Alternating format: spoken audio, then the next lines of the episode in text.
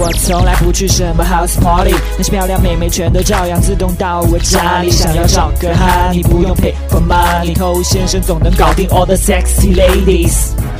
什么都不会，就是会把妹。欢迎收听《把妹宝典》，我是偷先生。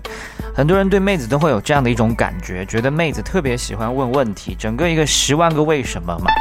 那如果真的是十万个为什么，那还好，因为那还至少讲道理。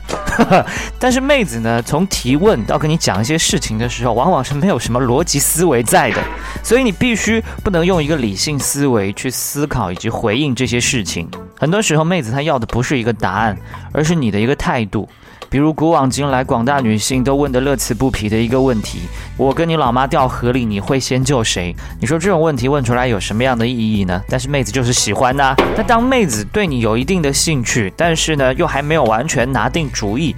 究竟要不要喜欢这个男生，要不要跟他在一起？那这种时候，他往往会抛出这一类的问题，来对你做出一些试探，或者说是测试，看看你究竟是一个什么样的货色。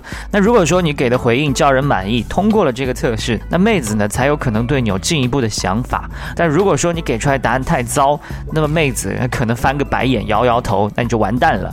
所以每一次当妹子抛出一些奇怪的问题的时候呢，你也不要觉得压力山大，因为很有可能这就是她对你的一次测试。看上去好像是在你泡她这条路上设了一个障碍，但其实这个障碍呢跟机会是并存的嘛。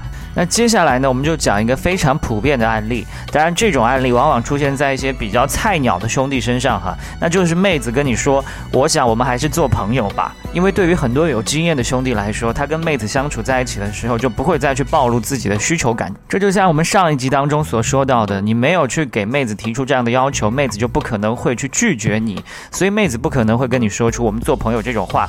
但如果你还是操作不慎，最后引来了这样的一个尴尬局面的话，怎么去回应这句话呢？你要是答应他做朋友嘛？很好。直接陷入友谊区，成为一个备胎。但如果说你拒绝他做朋友这回事情，那又暴露了你的需求感，证明你就是对他有非分之想嘛，对不对？所以这个时候你可以反其道而行之，跟他回应说：啊，我以为我们已经是朋友啦。所以这样一句话呢，就把你的需求感给降低了，同时传递出一个消息，就是我还没有那么快会喜欢你。这样一来，你又给自己赢得了更多的空间，好好的来经营这段感情。那再比如说，妹子呢都很在意自己的身材，跟你在一起的时候也会讲，哎呀，最近又胖了，要不要减肥啊，什么之类的话题。那如果她问到你说，哎，我要不要减肥？你不可能跟她说，哎，对，你要去减肥，这样减完之后会更好看。这样一说你就死定了。那当然，你说不要减肥，这也是一个比较安全的说法。